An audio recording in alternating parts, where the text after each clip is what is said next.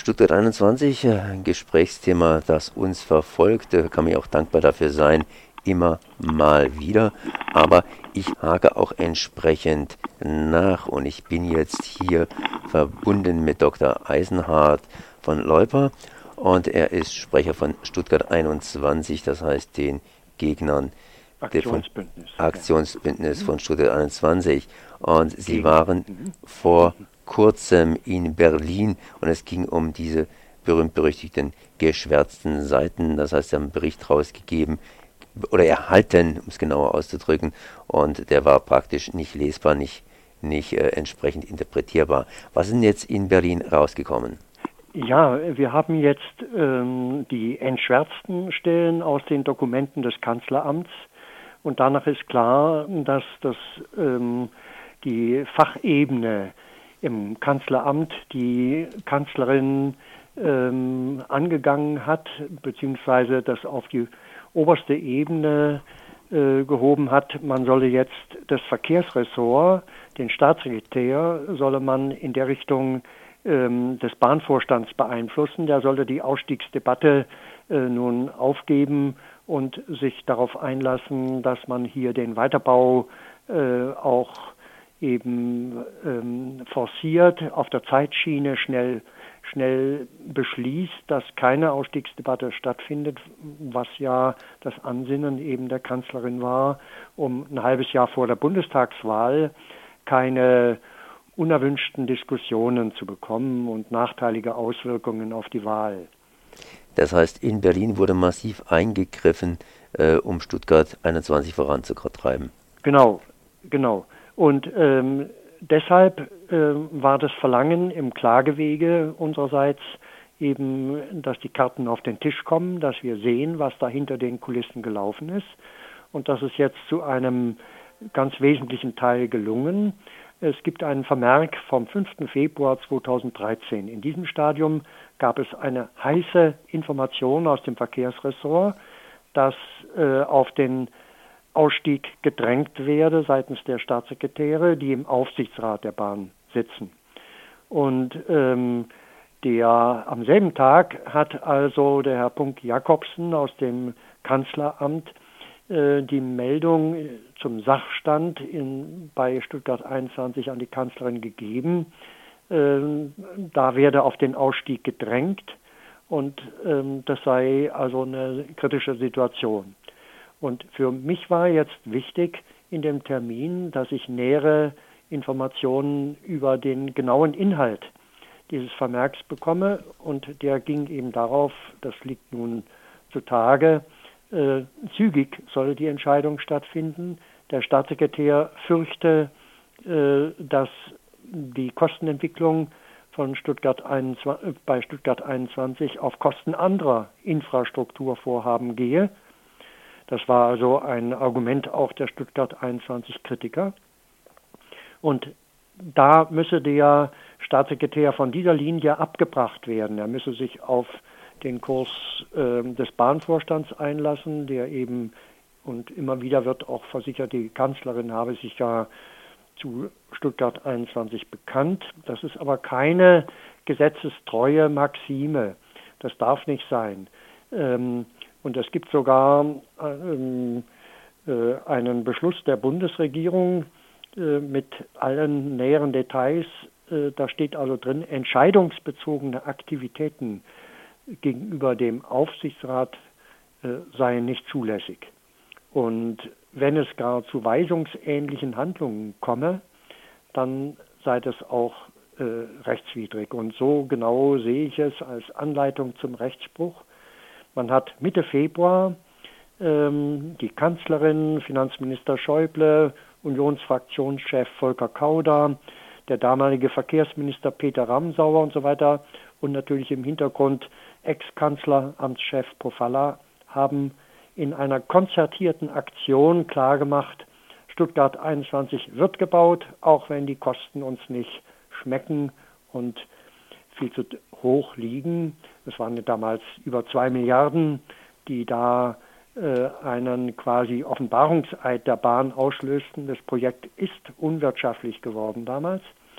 Und man hat eben gesagt, das muss trotzdem gemacht werden. Und das ist aber mit dem Aktienrecht nicht zu vereinbaren, denn es ist völlig klar, wenn wissentlich ein Schaden zulasten des Unternehmens Deutsche Bahn und auch zulasten des Allgemeinwohls verursacht wird, nicht dann ist das ähm, eine strafbare Handlung, in jedem Falle rechtswidrig.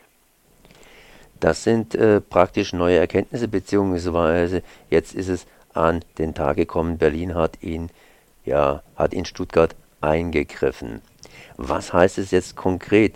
Also äh, heute, das heißt am 2. Juni, heute sollte eigentlich der Lenkungsausschuss tagen und der ist verschoben worden. Ja, also es ist klar, äh, der Lenkungskreis, äh, der nach dem Finanzierungsvertrag äh, zu Stuttgart 21 von 2009 äh, ja regelmäßig ähm, äh, unter den Projektpartnern einen Austausch zur laufenden Entwicklung äh, herbeiführen soll.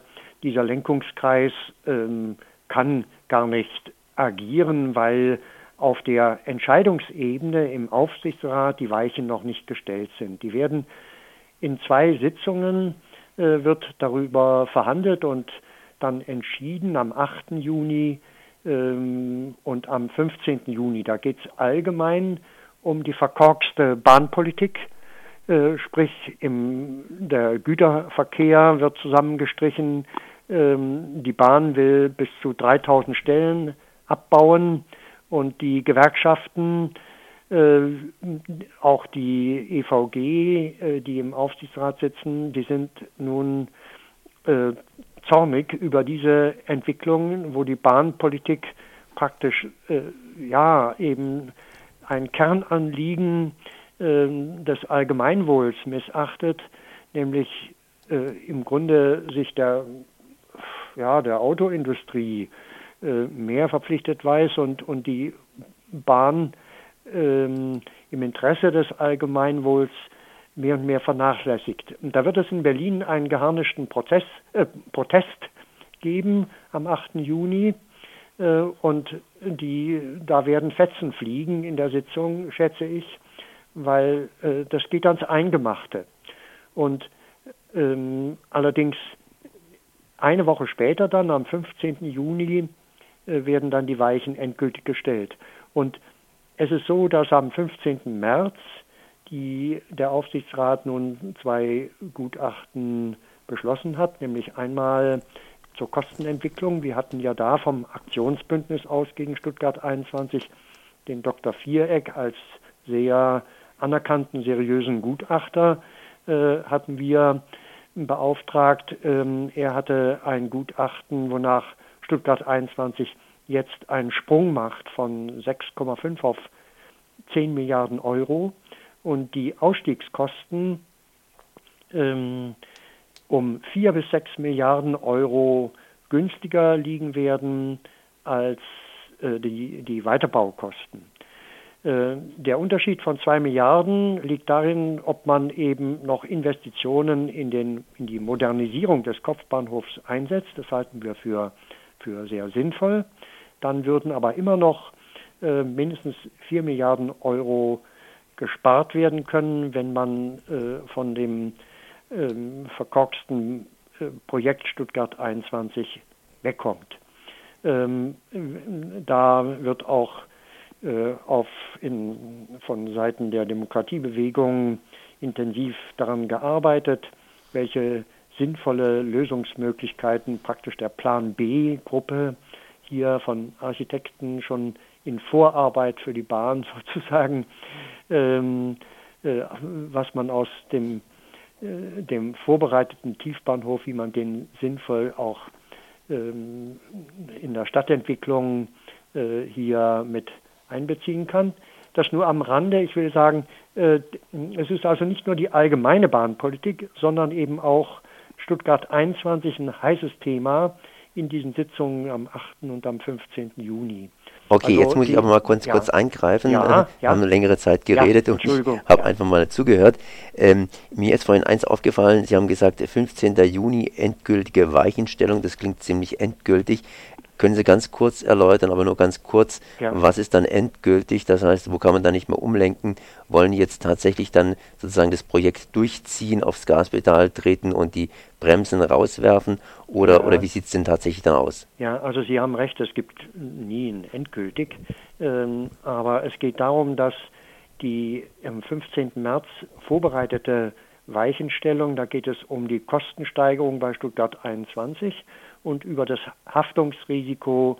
Äh, dazu werden äh, für die Aufsichtsräte, da werden Ausarbeitungen vorliegen und äh, unsere Voten natürlich in Verbindung mit dem Gutachten, das ich genannt habe von Dr. Viereck mit der Kostensteigerung, dass die, ähm, der Aufsichtsrat dazu einer klaren Linie findet, dass man das nicht schleifen lassen kann und hier eine Kursänderung vollzieht. Das heißt, 15. Juni ein wichtiger Termin, da werden wir sicherlich nochmals drauf zurückkommen. Ich danke Ihnen mal für ja. dieses Gespräch. Das war Dr. Eisenhardt von Leuper vom Aktionsbündnis Stuttgart 21, also die Gegner von Stuttgart 21.